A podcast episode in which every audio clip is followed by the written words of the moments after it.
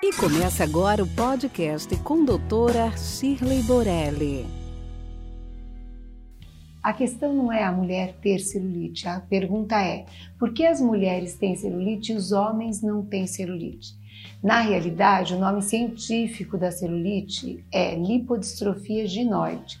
Então, é um tipo de alteração do tecido gorduroso característico da mulher, que vai ocorrer então em áreas onde há ação do hormônio sexual feminino, que ocorre geralmente nas pernas, no glúteo, nos braços, no abdômen, pode ocorrer praticamente em todo o corpo e precisa necessariamente da ação do hormônio sexual feminino.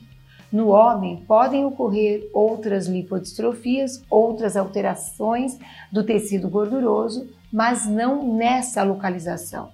O nome celulite também é um nome errado, porque necessariamente ele implica numa inflamação do tecido.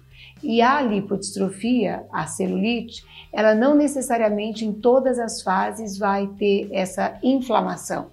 É verdade que numa primeira fase as mulheres referem dor, principalmente a palpação. Então ela é inflamatória nesse primeiro momento, ela poderia até ser chamada de celulite. Mas nas fases subsequentes, ela normalmente não tem mais um processo inflamatório, ela passa a ter um processo mais de fibrose, que vai cursar com aquelas saliências e reentrâncias tão características da celulite. Mas a celulite, a lipodistrofia ginoide, tem tratamento, tem controle necessita de uma conduta especializada e muitas vezes multidisciplinar, incluindo a ajuda do endocrinologista, da nutricionista e atualmente de tratamentos dermatológicos altamente eficazes, como o infravermelho, o laser, a drenagem linfática e até a subcisão, que nada mais é do que a colocação de uma agulha nesse, nessa área do subcutâneo, descolando essas traves que vão dar esse aspecto de saliência e reentrância.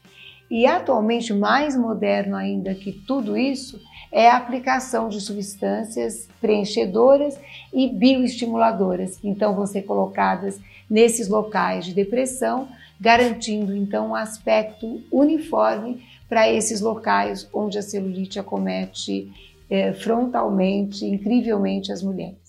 E fica aqui nosso podcast de hoje. Acompanhe nosso dia a dia no Instagram. Esperamos você semana que vem no próximo. Até lá! Esse podcast foi gravado por Ética Marketing Médico. www.eticacomh.com.br